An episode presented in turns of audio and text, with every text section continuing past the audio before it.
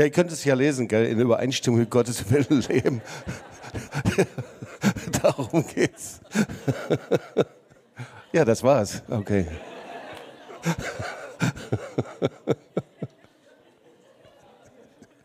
Danke, Heiliger Geist, für deine Gegenwart. Wow, hey, ich genieße es, hier bei euch zu sein. Das war eigentlich der Grund, warum ich mich eingeladen habe. Nicht zu predigen, aber gut, ich werde auch ein paar Worte weitergeben, natürlich. Weil, ähm, hey, wir sind in so einer wichtigen Zeit, in der der Heilige Geist sich bewegt. Und, äh, und wir wollen das auch, dass er weitermacht, oder? Wir wollen ja nicht wieder zurück zu alten Dingen, sondern wir möchten gerne, dass der Heilige Geist einfach uns Touch berührt. Wir wollen sehen, dass der Heilige Geist so stark ist, dass Menschen nach vorne kommen, Buße tun. Erinnerst du dich noch, wie das war? Ja, auf den Knien liegen, zum Herrn rufen. Das hat ja immer auch mit unserem Hunger und unserem Durst nach Gott zu tun. Und es hat aber auch etwas mit dem zu tun, worüber ich predige, nämlich in Übereinstimmung mit dem Willen Gottes zu leben. Es hat was mit Entscheidungen zu tun, die ja, jeden Tag absolut wichtig sind. Die größte Entscheidung meines Lebens, die beste Entscheidung meines Lebens, die mein Leben radikal verändert hat, das ist meine Entscheidung für Jesus, als ich 14 Jahre alt war. Ich wusste nicht, welche Dimension das hat, aber es war meine Entscheidung, ihm zu folgen. Habe mein Leben radikal verändert. Ich hätte sonst völlig anders gelebt, ganz anderes Leben. Ich weiß nicht, was für ein Leben und wie, aber ich würde hier nicht stehen. Also Entscheidungen haben richtig Konsequenzen. Ja? Gute Konsequenzen, gute Entscheidungen, göttliche Entscheidungen, die haben richtig Folgen, Segensspuren. Das ist so stark. Ja? Der zweite beste Entscheidung meines Lebens war, Charlotte zu heiraten und ja, mit einer gemeinsamen Berufung zu sein, gemeinsam unterwegs zu sein. Ja? Und von vornherein ist klarzustellen, dass das Reich Gottes an erster Stelle steht. Das ist keine Theorie, sondern alles im Reich Gottes unterzuordnen. Familie, was wir sind, was wir machen, ihn zu lieben, ihm zu dienen. Das war unser allererstes Gespräch. Das, unser erstes Gespräch war nicht, Schatz, ich liebe dich so sehr, du hast so eine hübsche Nase, sondern es ging darum, ja, wir wollen dem Herrn dienen. Entscheidungen haben Hammer Auswirkungen, wirklich haben Auswirkungen. Eben gute Entscheidungen, Segensauswirkungen, aber ihr wisst genauso auch, Entscheidungen haben auch Auswirkungen, wenn sie nicht gut laufen. Äh, ja, der Herr vergibt, aber wir müssen oft jahrelang, vielleicht manchmal sogar bis zum Ende unseres Lebens von den Früchten dieser nicht guten Entscheidungen essen. Deswegen Entscheidungen sind wirklich ein ganz, ganz wichtiges Thema. Eigentlich, wenn du dir die Bibel anschaust, dann siehst du, wie vom Anfang der Bibel bis zum Ende es eigentlich immer nur um die richtige Entscheidung geht. Ja, Adam und Eva, ganz klar. Eva hat eine falsche Entscheidung getroffen und hat einfach Adam mitgezogen. Gell? So ist auf jeden Fall die Auslegung von Charlotte. Auf jeden Fall äh, gab es eine falsche Entscheidung von Adam und Eva. Der Kain und der Abel, ganz genauso. Äh, war offensichtlich eine falsche Entscheidung vom Adam, von, vom Abel, dass er den Kain niedergeschlagen hat. Umgekehrt, Kain und Abel. Kain den Abel niedergeschlagen hat. So. Falsche Entscheidung. Falsche Entscheidung oder auch richtige Entscheidung. Entscheidung zum Beispiel beim Abraham, dass er auf Gott gehört hat, verlasse das Land Ur und dann ist er in das neue Land hineingezogen. Oder aber die Entscheidung der Jünger, Jesus nachzufolgen. Oder aber die Entscheidung der Apostel, auf den Heiligen Geist zu warten. Stell mal vor, sie wären nicht nach Jerusalem gegangen, die 120. Der Heilige Geist wäre nicht gekommen. Oder die Entscheidung von Petrus dann zu predigen. Das heißt, die ganze Bibel von vorne bis hinten ist etwas, ein Wort und ein Zeugnis von falschen und richtigen Entscheidungen. So, hier wollte ich euch mal von einer Entscheidung etwas zeigen.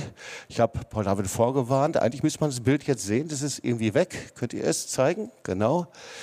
Äh, da sind wir auf der Gebetsexpedition von Berlin nach Moskau unterwegs. Und das war ein Zeitungsartikel. Das ist Paul David. Und da steht, der jüngste Teilnehmer war ein Jahr alt und der älteste war 85 Jahre alt. So, unseren ersten Einsatz, den wir gemacht haben, da war Paul David zweieinhalb, ich habe ihn gefragt, dass ich das erzählen darf. Er hat mir die Genehmigung gegeben. Da war er zweieinhalb Monate alt. Das war unsere Entscheidung, die Familie dem Reich Gottes unterzuordnen. Und ihr merkt, äh, es ist was aus ihm geworden. Er hat ihm nicht geschadet. Er ist immer noch hier. Ja. Er hat keine innere Schädigung davon getragen. Und genauso 2000 Kilometer zu Fuß von Berlin nach Moskau, kurz nach Glasnost, durch Polen, durch Weißrussland, durch Russland, äh, durch Mafiagebiet, äh, äh, in eine Gegend hinein, die nicht so ganz ungefährlich war. Die Entscheidung, die Familie dem Reich Gottes unterzuordnen. Oder eine andere Entscheidung, hier seht ihr, äh, ist auch noch auf der Gebetsexpedition Berlin-Moskau. Wir waren mit 300 Leuten unterwegs. Und hier erkennst du einige, die jetzt immer noch unter uns weilen. Zum Beispiel neben dem Kreuz, das ist Günther mit der Kappe. Guck mal her. Ja, Berlin-Moskau. So viele Jahre sind wir unterwegs. Und da eine junge Frau, die sich kaum verändert hat neben mir, das ist Tina. Könnt ihr die erkennen? Ja. Und da ihr über die Schulter schaut Ruth hervor. Könnt ihr die Ruth sehen?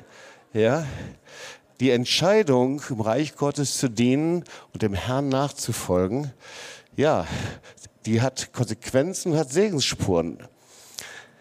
Auch das hat was mit Entscheiden zu tun. Ich habe eine der hübschesten Hosen an der Welt. Ich war richtig stylisch, könnt ihr sehen, ja. Und das mache ich nicht, um euch ein schönes Foto zu zeigen, sondern es war eine Entscheidung, weil ich war überhaupt nicht der Straßenevangelist oder der so äh, das gesucht hätte, sondern bei meinem ersten Straßeneinsatz, da habe ich dafür gebetet, dass es regnet und dass ich im nächsten Mauseloch versinke irgendwie.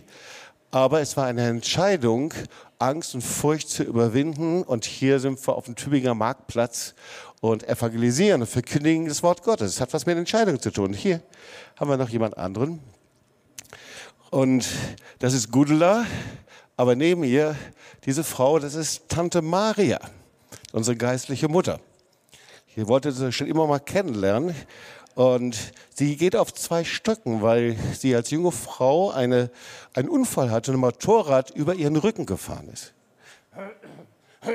Gott hat sie gebraucht, Leben zu prägen. Übrigens äh, war sie Modedesignerin und Mathematiklehrerin. Und sie war eine der Leiterinnen der charismatischen Bewegung. Und ihre Entscheidung war, dass sie nicht an ihrer Karriere festhält, sondern dass sie mit ihrem Mann, der reformierter Pfarrer war, auf die Puster ging, auf Lande, so wie sie sagte, um dort Erweckung hineinzubringen. Wir haben hinterher Menschen in der Badwanne getauft. Entscheidungen sind wirklich wichtig in unserem Leben. Es gibt kein Leben ohne Entscheidungen. Wir treffen täglich bis zu 20.000 Entscheidungen, sagen Experten. Die meisten davon blitzschnell und intuitiv. Und andere Entscheidungen sind natürlich schwieriger und komplexer. Und diese Entscheidungen sind sehr unterschiedlich. Es gibt alltägliche Entscheidungen, es gibt Entscheidungen, die unser Leben verändern, wie zum Beispiel Berufswahl oder gerade auch für Partnerschaft. Und es gibt Entscheidungen, die wir korrigieren können und gleichzeitig aber auch nicht korrigierbare Fehlentscheidungen. Fehlentscheidungen, die wir nicht mehr fixieren können. Ja, der Herr vergibt immer, es gibt immer eine neue Chance, aber wie ich sagte, wir nehmen und wir essen dann von den Früchten dieser Fehlentscheidungen. Und die Frage ist, wie kann ich die richtigen Entscheidungen treffen? Darum geht es. So, ähm, das Thema Entscheidungen, das ist schon von vielen beleuchtet worden. Und es gibt erstmal eine wissenschaftliche Betrachtung von Entscheidungen. Da geht es um einen mehrstufigen Entscheidungsprozess. Es gibt eine psychologische Betrachtung der Entscheidung. Da ist der Mensch, der Informationen und Prägungen innerlich abgleicht, um zur Entscheidung zu kommen. Es gibt die philosophische Betrachtungsweise. Da ist der Mensch selbst, ja klar, ja, die griechische philosophische Betrachtungsweise, ist der Mensch selbst für seine Entscheidung zuständig.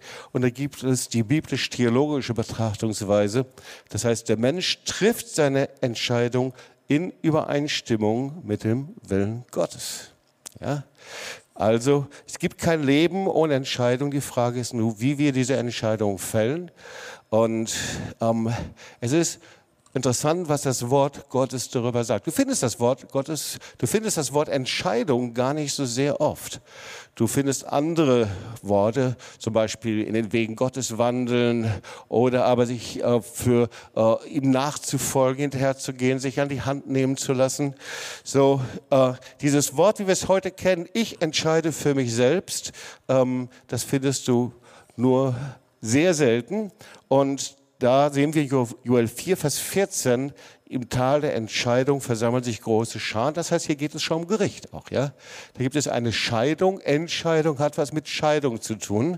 Ähm, denn nahe ist der Tag des Herrn im Tal der Entscheidung. Und dann ein, zwei, ein zweites Wort, das ich hochinteressant fand, das will ich euch nicht vorenthalten.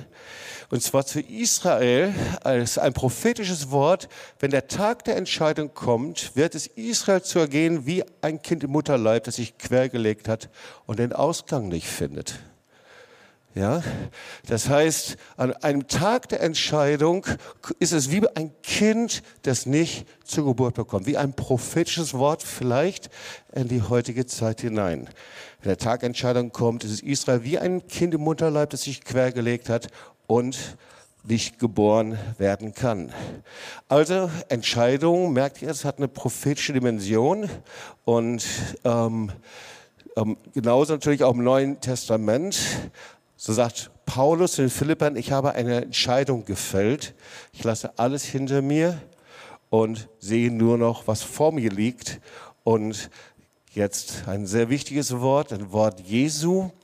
Äh, da sagt Jesus, ich kann nichts von mir aus tun, sondern entscheide als Richter so, wie ich den Vater entscheiden höre. Das heißt, ich bin in Übereinstimmung mit dem himmlischen Vater. Meine Entscheidung, sagt er, ist gerecht denn ich setze nicht meinen eigenen Willen durch, sondern den Willen, der mich gesandt hat. Und hier sehen wir schon, darum geht es bei einer Entscheidung und Übereinstimmung mit dem Willen Gottes. Ich setze nicht meinen Willen durch, sondern den Willen dessen, der mich gesandt hat. Wir wollen uns noch ein Wort anschauen aus Psalm 25, und zwar äh, 8 bis 13.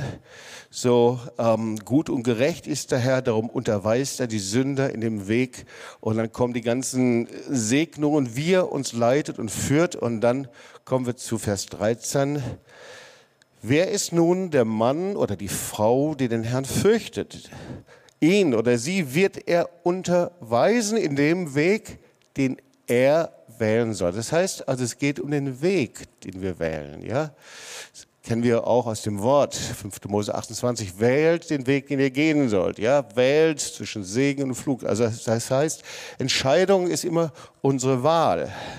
Und dann steht eben, seine Seele wird im Guten wohnen und seine Nachkommen werden das Land besitzen.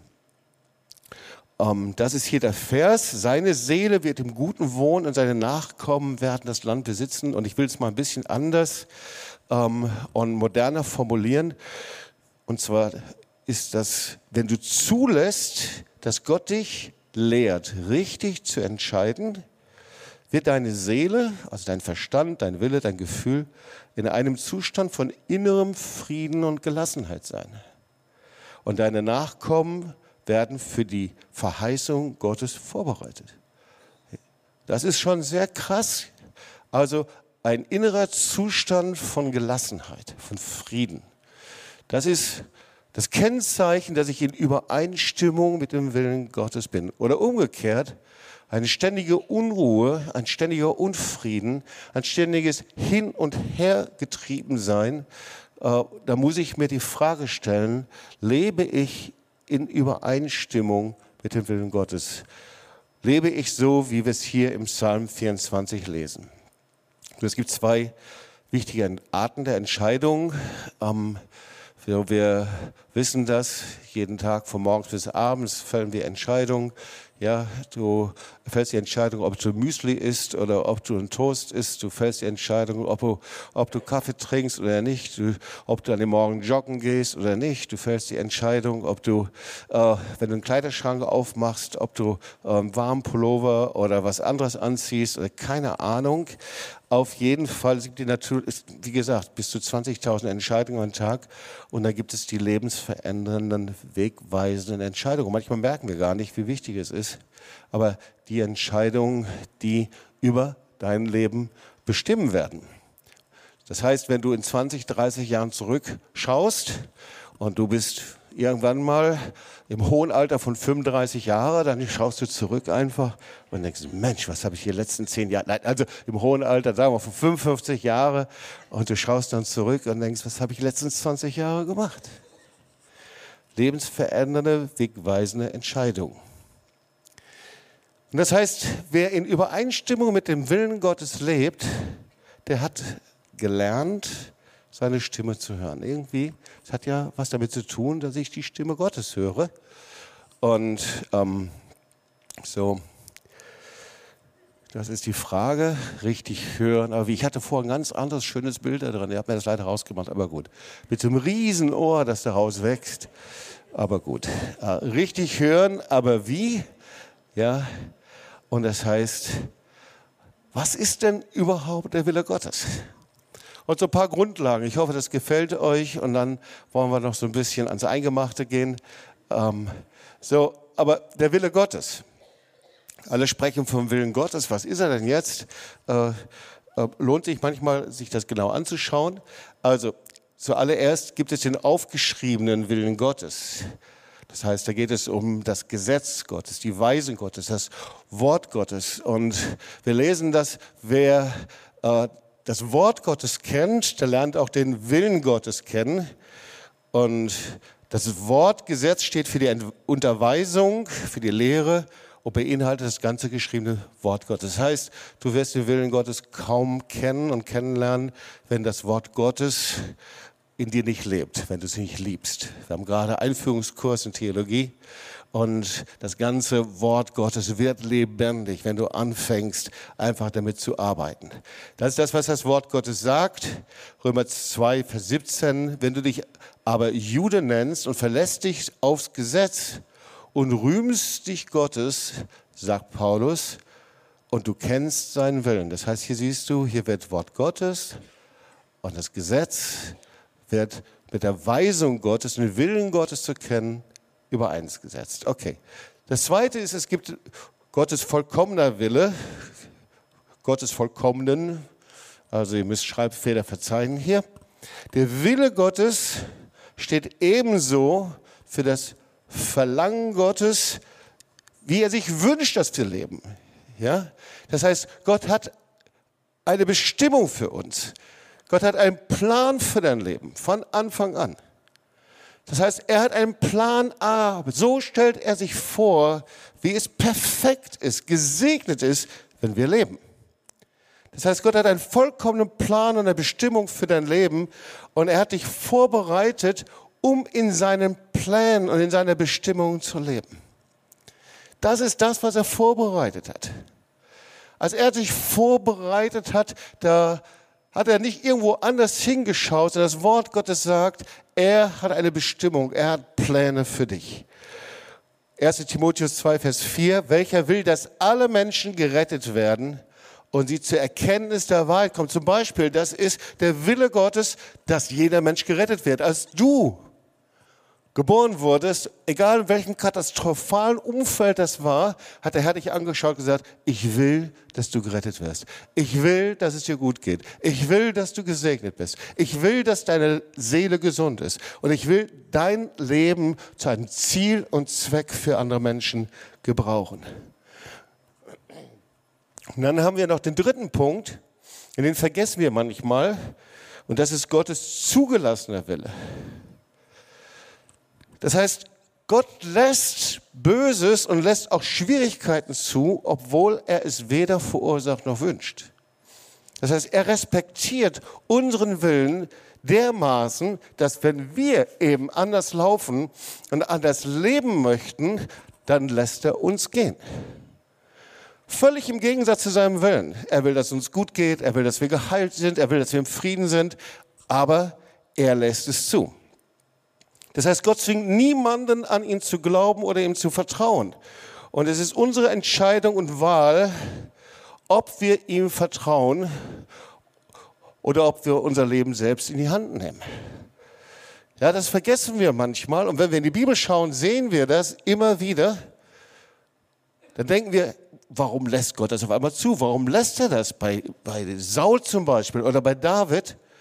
Aber Gott respektiert unseren Willen und er schaut, ob wir ihm vertrauen oder wie wir leben oder ob wir in Übereinstimmung mit seinem Willen leben. Und deswegen ist dieses Wort so wichtig, Epheser 5, Vers 17. Kauft die Zeit aus, denn die Tage sind böse, darum werdet nicht unverständig, sondern versteht, was der Wille Gottes ist. Das heißt, in einer Zeit, die sehr schwierig ist, in dem das Böse zunimmt, wie das Wort Gottes sagt, in der die Liebe erkaltet, ist der Rettungsanker in Übereinstimmung mit dem Willen Gottes zu leben. Ihr merkt also, es ist viel mehr als jetzt mal na, gucken, bei meiner Entscheidung lerne ich das, sondern es ist eine Haltung, wie wir leben. Ich will dich unterweisen und dir den Weg zeigen, den du gehen sollst. Ich will dich mit meinen Augen leiten, sagt das Wort Gottes. So. Gott hat also einen perfekten Plan für dein Leben, Psalm 32. Er hat dich vor deiner Geburt in völliger Übereinstimmung mit seinen Plänen geplant. Er hat ein Leben in der Bestimmung Gottes nach seinem Plan, der für dich vorbereitet ist. Und wir lernen unsere Entscheidung in Übereinstimmung mit seinen Plänen zu leben. Er möchte zeigen, was deine Bestimmung ist. Wow. Unsere gemeinsame Bestimmung ist es, als Salz der Erde und Licht der Welt den himmlischen Vater zu verherrlichen. Hier gehen wir mal weiter weil die Frage ist, wie kommen wir dazu, in seinen Bestimmungen zu leben? Weil es gibt irgendwie Grenzen in uns, die das verhindern.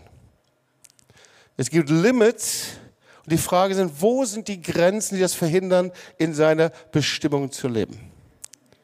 Wie können wir die Grenzen, die in uns sind, in irgendeiner Art und Weise überwinden? Wie können wir lernen, die richtigen Entscheidungen zu treffen? Dann, wenn es Grenzen in uns gibt, dann werden diese Grenzen uns immer hindern, das zu tun, was Gott sagt. Grenzen sind das, wo wir uns innerlich festgelegt haben. Grenzen ist das, wo wir sagen, das wollen wir nicht. Grenzen sind so die Schmerzpunkte in uns, in denen wir einen großen Bogen machen, um die Dinge, worüber der uns fragt. Also es geht um Begrenzungen, und die Bibel spricht über ein steinernes und ein verhärtetes Herz. Na gut, das kennen wir. Wer von euch will ein steinernes Herz haben? Niemand, natürlich, ganz klar. Aber die Botschaft dahinter ist, auch wenn wir in Erweckung leben und in der Kraft des Heiligen Geistes, kann es trotzdem sein, dass es Bereiche in uns gibt, in denen unser Herz steinern ist, verhärtet. Das heißt, indem wir eine innere Grenze haben, ein Verteidigungs- und Abwehrmechanismus in uns aufbauen gegen die Bestimmung Gottes oder gegen den Willen Gottes oder gegen die Dinge, worum der Herr uns bittet. Weißt du, so ein steinernes Herz, ein Verteidigungs- und Abwehrmechanismus kann es zum Beispiel in Familien entstehen, in denen es sehr viel Zuwendung gibt, sehr viel Spaß, in denen es sehr gut geht und trotzdem ist so ein verborgenes, steinernes Herz da. Und dann natürlich noch wesentlich mehr in Familien, in denen es Stress gibt, in denen es, ähm, ja, äh, in denen es sehr schwierig ist, Kaputtheit gibt. Und ähm, es gibt viele Gründe, dass wir an bestimmten Punkten uns verschließen und seinen Abwehrmechanismus aufbauen. Und die Frage ist, wie ich in einem entgegengesetzten Geist leben kann. So, ein anderes Wort. Seid ihr noch mit mir? Hört ihr mir zu? Amen. Also, dann schauen wir uns mal Psalm 1, Vers 3 an. So, der ist wie ein Baum, gepflanzt an den Wasserbächen, der seine Frucht bringt zu seiner Zeit und seine Blätter verwelken nicht und was er macht, gerät wohl. Ihr kennt auch Die ersten Verse wohl dem, der nicht wandelt im Rat der Gottlosen. Wie geht's weiter? Und, und nicht sitzt, wo die Spötter sitzen. So, wie kann ich in einem entgegengesetzten Geist leben? Erstens, ich höre nicht mehr auf die Meinungen und Trends dieser Welt. Zweitens, ich gehe auf den Wegen Gottes, auch wenn sie anders sind. Ich habe keine Gemeinschaft mit den Spöttern mit den Zynikern, die sich über das Wort Gottes erheben. Ich lebe nicht mehr nach dem Lustprinzip dieser Welt, um mir meine Bedürfnisse zu erfüllen. Das sind die verschiedenen Schritte von Psalm 1. Ich suche stattdessen nach dem Willen Gottes und nach seinem Wort. Ich bin eingepflanzt, ich lebe in Gemeinschaft, transparent und verwundbar. Und das geht nur, wenn das steinerne Herz in mir schmilzt und sich neu öffnen kann. Was ist das? Was kann dich begrenzen? Was kann uns hindern? Was sind diese Punkte in uns? Die Bibel spricht von inneren Schwüren. Manche kennen das aus einer Seelsorgerlehre. Es sind Festlegungen, es sind Worte, mit denen wir etwas in uns wie eine innere Bahn, wie etwas, was uns festhalten will, festlegen. Und zwar, es, sind die, es ist die ungelöschte Software deines Geistes. Das sind innere Schwüre. Und obwohl du sie nicht immer spürst, werden sie zur alltäglichen Begrenzung deiner Entscheidung. Innere Schwüre, Festlegungen. Und meistens wird das in deiner Kindheit getroffen. Diese Festlegung, diese Dinge, dieses versteinerte Herz, das, was innerlich in dir ist, das sind die Dinge, die dich hindern, in Übereinstimmung mit dem Willen Gottes zu leben. Sie werden meistens in der Kindheit getroffen und programmieren die Festplatte unseres Willens und unseres Verstandes. Und meistens haben wir sie vergessen, aber sie wirken automatisch fort und haben Kontrolle über dein Leben. Wir werden uns das gleich anschauen, aber vor wollte ich dir noch was vorlesen. Und zwar, wir lieben ja Erweckung Brownsville Stiefel. Manchmal habe ich da in so einigen Ordnern einige Schätze. Und ich habe hier etwas, was Steve Hill, der Vater der Brownsville-Erweckung, über ein steinernes Herz über ein fleischendes Herz gesagt hat. Und das will ich, bevor ich, äh, bevor wir uns die Begrenzung anschauen können, will ich dir das noch mal kurz vorlesen oder einige Punkte noch mal rausbringen. Also, er sagt, äh, Kennzeichen eines versteinerten oder eines harten Herzens oder eines Herzens, das ist ja oft nicht das ganze Herz, sondern viele Bereiche, die weich geworden sind, aber wo es Bereiche in uns sind, die sich verhärtet haben, die sich zugemacht haben. Ja, darum geht es. Und Kennzeichen ist ein Christsein Leid, sagt Stiefel. Er nimmt die, du nimmst die Bosheit der Sünde nicht ernst. Diese Menschen können Jesus immer wieder um Vergebung bitten, bei Aufrufen jeden Sonntag vorne stehen. Aber ihr Leben verändert sich nicht. Sie sind Gewohnheitssünder. Sie haben sich an ihre Sünde gewöhnt und erwarten nicht, die Freiheit der Erlösung hereinzukommen. Oder sie bekennen immer nur einen Teil ihrer Sünde, aber ihre eigentliche Sünde erkennen sie nicht. Oder ein Kennzeichen Undankbarkeit. Natürlich, haben wir uns schon viel mit beschäftigt. Oder aber Geringschätzung gegenüber dem Wort Gottes. Oder aber sie ersticken jede Beführung durch den Heiligen Geist, indem sie sich selbst, Gott oder anderen Bußwilligkeit vortäuschen, aber in den entscheidenden Stellen ihres Lebens in Unabhängigkeit und Rebellion gegen Gott leben. Oder, sagt Stiefel, Kennzeichen eines harten Herzens oder Bereiche, die hart sind in uns.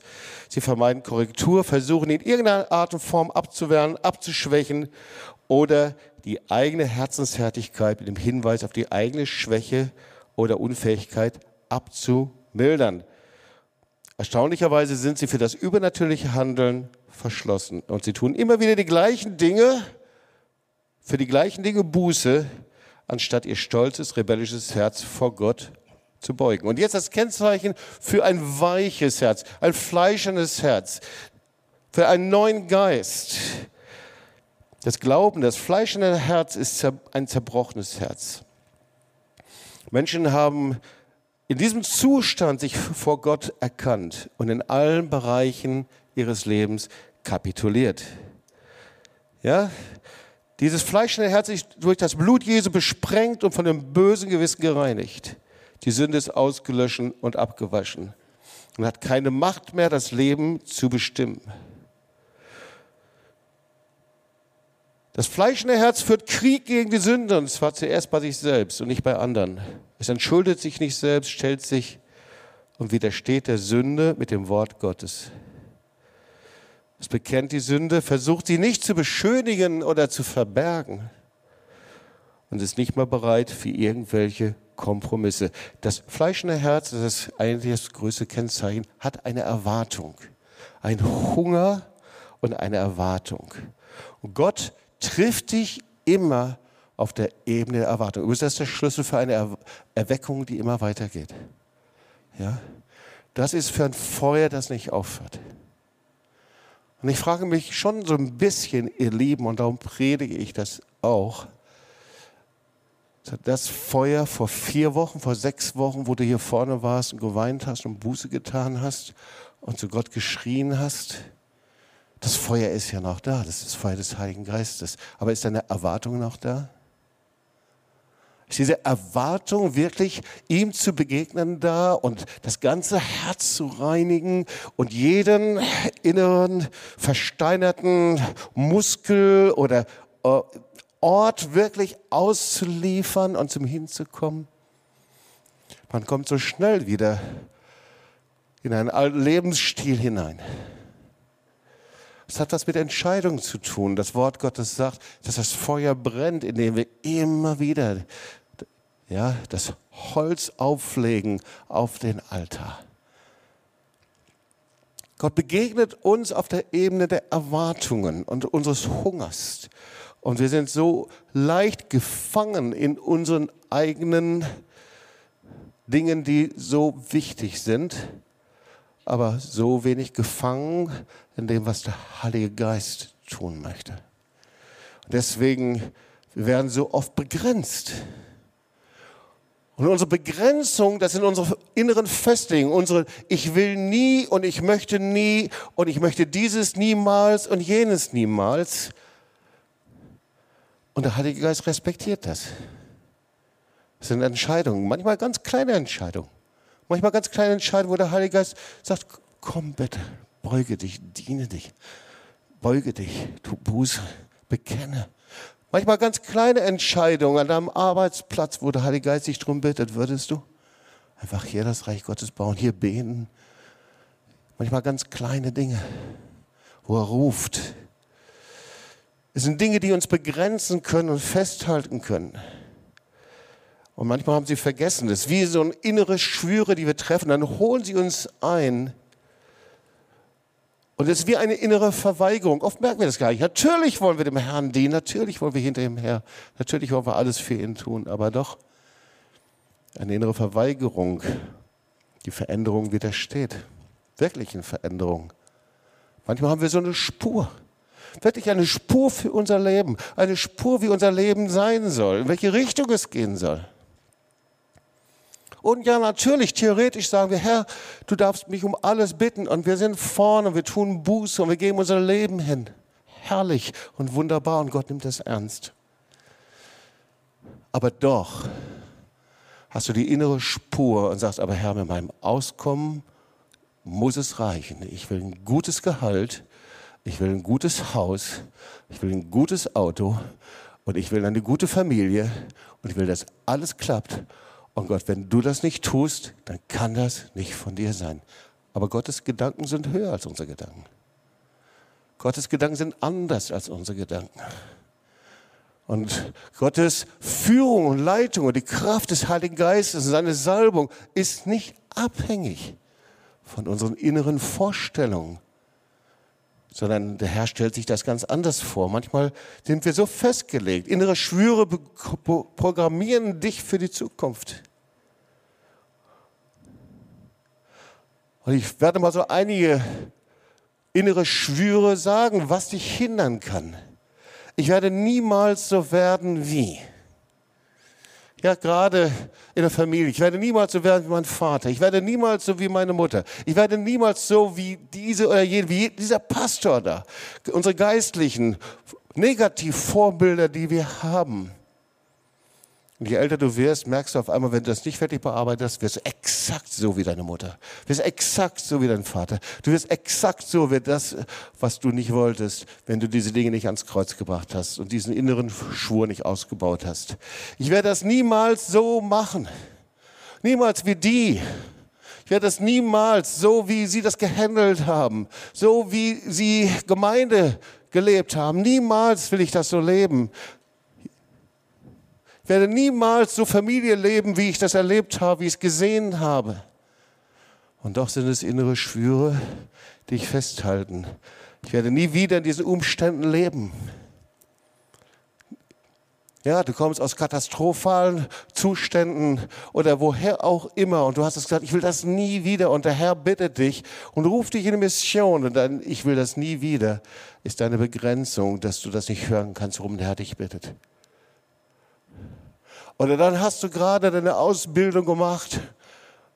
Und ja, jetzt bist du dort, wo du sein willst, bist Geschäftsmann, Geschäftsfrau,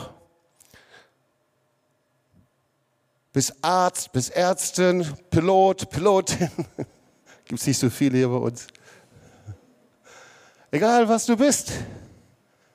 Und dann bittet der Herr dich auf einmal um andere Dinge. Heute muss ich mal drüber nachdenken. Oder bist Lehrer, Staatsdiener. Das habe ich vergessen noch, das ist ganz wichtig, fehlt mir in der Sammlung. Ich habe doch CEO gesehen jetzt hier. Ja. Egal was es ist.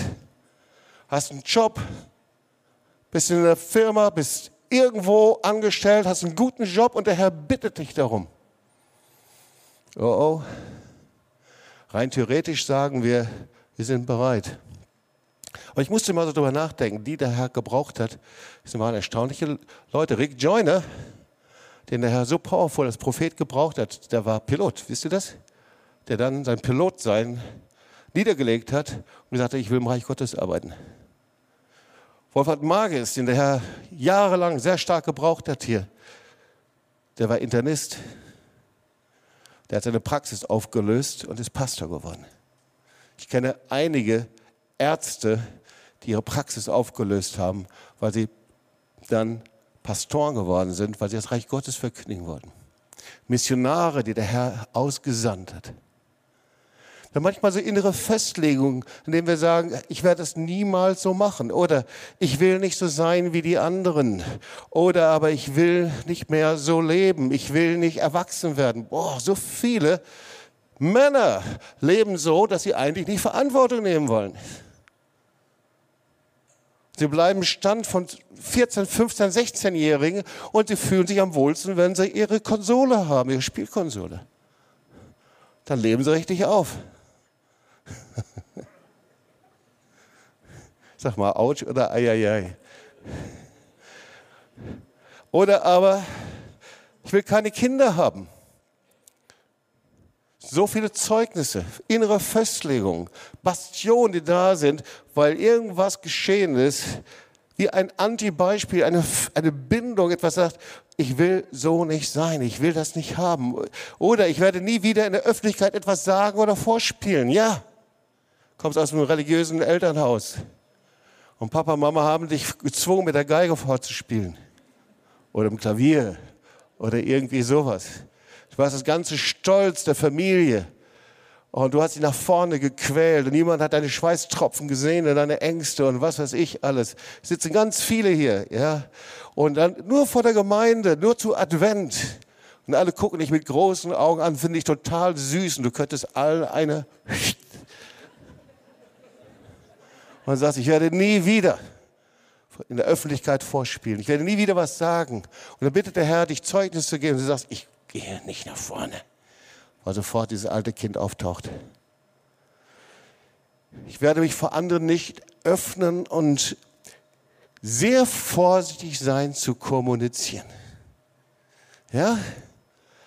Hey, bei wie vielen ist das denn? Ich öffne mein Herz nicht. Ich glaube, dass, dass alle weiter erzählen werden, dass es missbraucht wird. Vielleicht, weil deine Mutter über alles erzählt und gesprochen hat, was du rausgelassen hast. Oder ich weiß nicht, was du erlebt hast.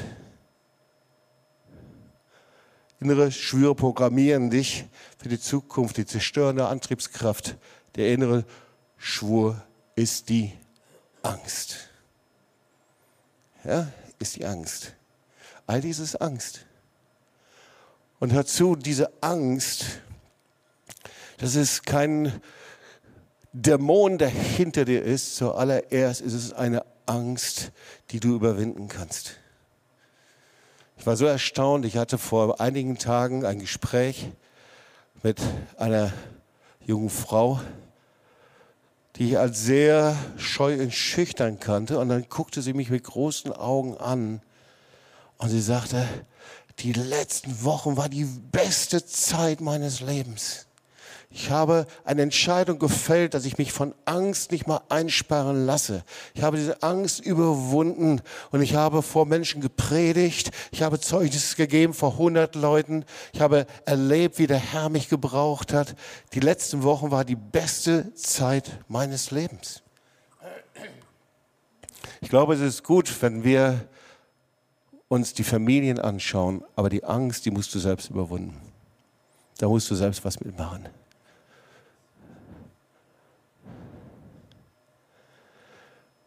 Okay, wir kommen gleich zum Gebet.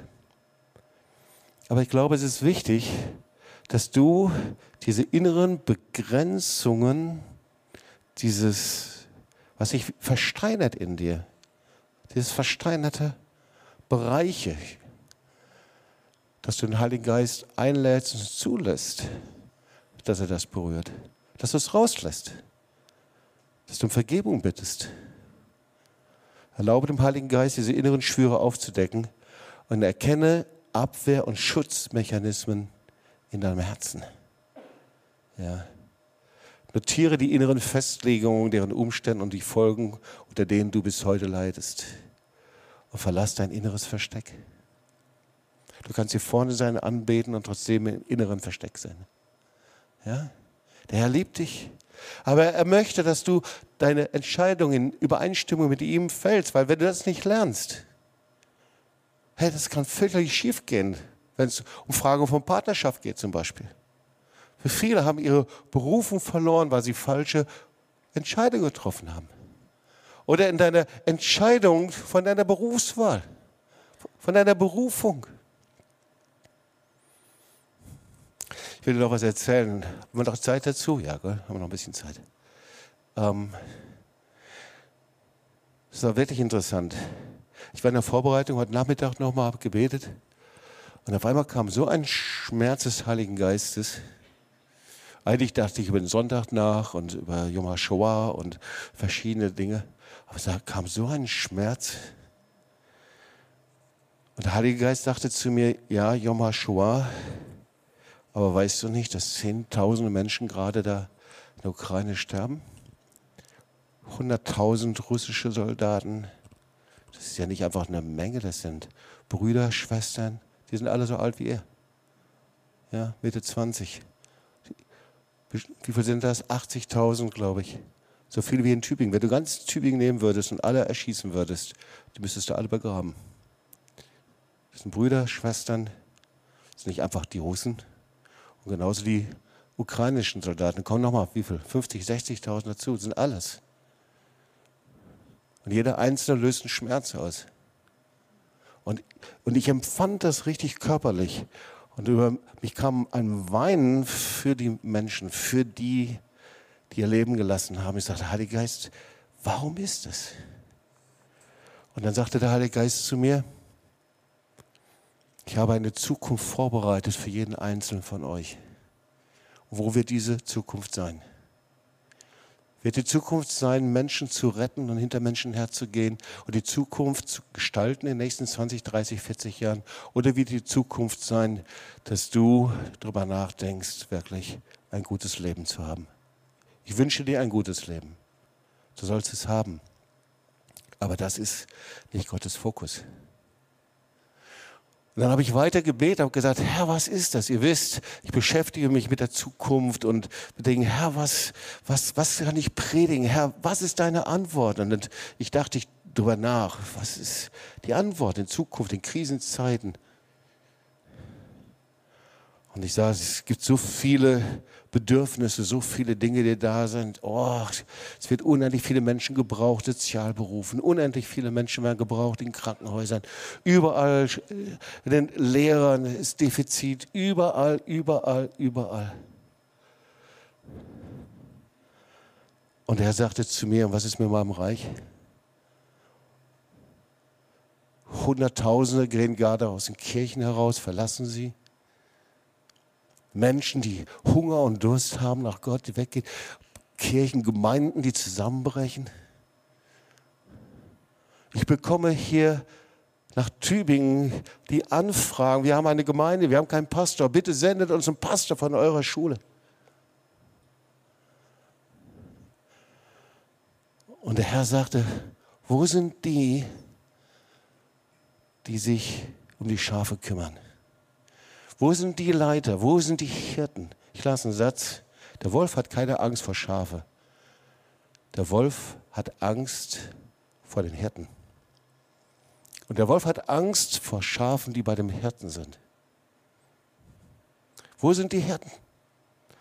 Wo sind die, die wirklich investieren? Wo sind die, die an die Universität gehen, nach Tübingen, Theologie studieren und die Vision haben, dass sie die zukünftigen Leiter und Pastoren sind? Hier, Leiterinnen und Pastoren, die überall, wo Gemeinden, Kirchen zusammenbrechen, dass sie den Unterschied machen und sie vorangehen, der Kraft des Heiligen Geistes. Wie ernsthaft ist es uns? Ich las einen Artikel. Ein Mann, der zu meiner Zeit hier in Tübingen Theologie studiert hat, in den 80er Jahren. Inzwischen ist er Professor an einer evangelikalen Bibelschule. Und es war ein flammender Aufruf. Ich habe diesen Artikel mitgebracht. Und da steht, Gott braucht dringend Leute. Und dann erzählte er in den 80er Jahren, als ich hier in Tübingen studiert habe, da haben allein an der Tübinger Fakultät, an der evangelischen Fakultät 2000 Menschen studiert. 2000 Leute. Er sagt, heute ist in Deutschland, wenn man alle theologischen Fakultäten in Deutschland zusammenzieht, sind es alleine 2000. Von der katholischen Fakultät sind es allein 100 Priesteranwärter für 10.000 leere Stellen. Er sagte, und in Freikirchen ist es genauso. Er sagte, die einzige Chance ist lebendige Gemeinden, wo die Menschen Hunger und Durst haben, das Reich Gottes zu verbreiten. Ich will euch einen Absatz vorlesen hier. Die Menschen dürsten nach dem Evangelium. Menschen brauchen Gott gerade heute. In einer Zeit der Ängste, der Orientierungslosigkeit, der Identitätskrise, des Unfriedens braucht es Erlösung. Die, Soziologen und Trendforscher, die ihren Finger am Puls der Zeit haben, sie wiederholen es immer wieder. Die Menschen sehnen sich nach Sicherheit, nach Identität, Geborgenheit. Das sind Kernelemente des Glaubens. Aber was, wenn die Christen, die dieses Angebot haben, das Angebot nicht weitergeben? Diese Botschaft kann jeder Christ verbreiten, aber die der Herr beruft als Arbeit in der Ernte, die können das mit Power machen. Am Anfang des Christentums standen zwölf verängstigte Jünger, die sich versteckten. Und schon Jesus sagte, die Ernte ist groß, aber der Arbeiter sind weniger. Und wir sind in einer Zeit, in der Gott es genau sagt. Die Ernte ist riesig. Und wir können von Erweckung träumen. Aber wenn wir keine Zeit haben, hinter den Menschen herzugehen, brauchen wir nicht für Erweckung zu beten. Trübe Aussichten gab es schon im ersten Jahrhundert. Und was machte Gott? Durch seinen Geist und die Bereitschaft seiner Jünger zur völligen Hingabe formte er aus diesem jämmerlichen Haufen eine riesige Kirche, die die Welt 2000 Jahre veränderte. Ihr Lieben, ich habe keine Angst vor der Zukunft. Aber ich fürchte mich davor, dass die Gemeinde nicht aufsteht und ihren Auftrag nicht wahrnimmt.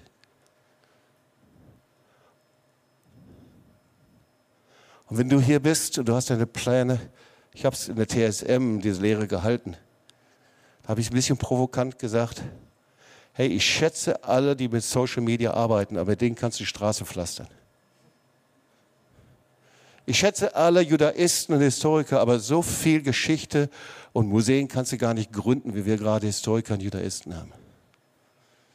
Ich schätze alle Sozialberater und Social Dienste und das ist total wichtig, was wir brauchen. Aber wo sind die Diener Gottes? Wo sind die Menschen, die sich berufen lassen, die sagen, ich bin bereit, durchs Feuer zu gehen. Ich bin bereit, Griechisch zu studieren, Hebräisch zu studieren, an die Fakultät zu gehen. Wir haben Hammer-Ausbildungsmöglichkeiten hier.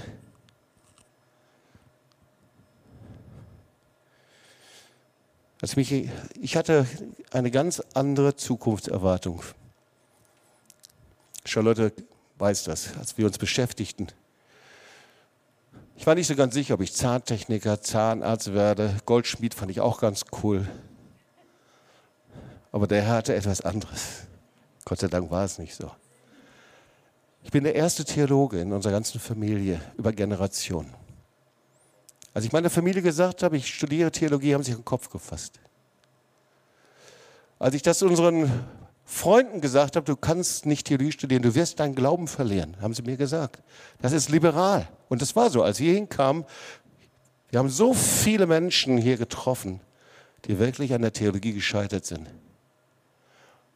Und ich bin meinem Vater dankbar. Der hat mich rausgefordert. Er hat gesagt, Jobst, wenn du wirklich Glauben hast, dann wird dieser Glauben dich durch die Theologie tragen und du wirst durchs Feuer gehen. Mein Vater, kein Christ zu mir gesagt. Und ich wusste, das war Reden Gottes. Und ich wusste, ich muss den Weg verlassen, der für mich vorgezeichnet ist, einen ganz anderen. Und ich, Leute, ich war der Anti-Theologe, wirklich. Alte Sprachen konnte ich mich mit jagen. Ich war der schlechteste Lateiner bei uns in der Schule. Ich bin nur durchgekommen, wirklich, weil ich eine gute Schülerin, eine Freundin neben mir hatte, die mir ab und zu geholfen hat. Echt? Ich ich habe das Latinum nur aus Gnade meines Lehrers bekommen. Und ich Theologie, jetzt soll ich noch Griechisch studieren. Altgriechisch, ich hatte tausend Blockaden. Ich habe vier Semester gebraucht. Und dann bin ich durchgebetet worden und Charlotte kann euch erzählen, wie ich aus der Prüfung rausgewankt bin, wie ein Halbtoter. Ich habe zwei Jahre Albträume hinterher gehabt, von Griechischprüfung. Hebräisch ging ein bisschen besser. Mit Dogmatik konnte ich gar nichts anfangen. Das habe ich ausgespart bis zum Examen. Weil ich habe das gar nicht verstanden, was sie gesagt haben. Und ich liebte Missionstheologie und Kirchengeschichte und Neues Testament. Das fand ich gut. Und irgendwie hat Gott mich da durchgebracht. Aber parallel Zeichen und Wunder, die TOS ist entstanden. Wir haben Revival Camps gemacht. Wir haben die Wunder bei uns an Jesus Live Laden dran geklebt. Die Professoren, die haben ihre Nase platt gedrückt und haben gesagt, das gibt's doch gar nicht. Und dann hat der Professor von vorne gewarnt, ja nicht dahin zu gehen zu denen. Und dann wurde er gefragt, warum sprechen Sie nicht mal mit den Herr Bittner? Und er sagte, mit den Heretikern spreche ich nicht. Ich war ein Student. Und Gott brachte mich einfach da durch. Und das Examen, boah, Magisterarbeit schreiben. Dagegen sind eure Masterarbeiten gar nichts. Okay, ich disse euch ein bisschen. Ja. ja. Aber es war so. Und ich hatte eine Hammerblockade. Ich saß da, im damaligen Büro von Ferdinand Krug in der Heinenstraße, gegenüber von Chasas. Ich saß da. Und ich saß, aß ein Maß und ein Snickers nach dem anderen. Genauso sah ich auch hinterher aus, aus lauter Verzweiflung. Ich habe gedacht, Hirnnahrung hilft vielleicht. Ja, noch ein Snicker, noch ein Maß. Aber mein Hirn, das kam irgendwie nicht in die Gänge.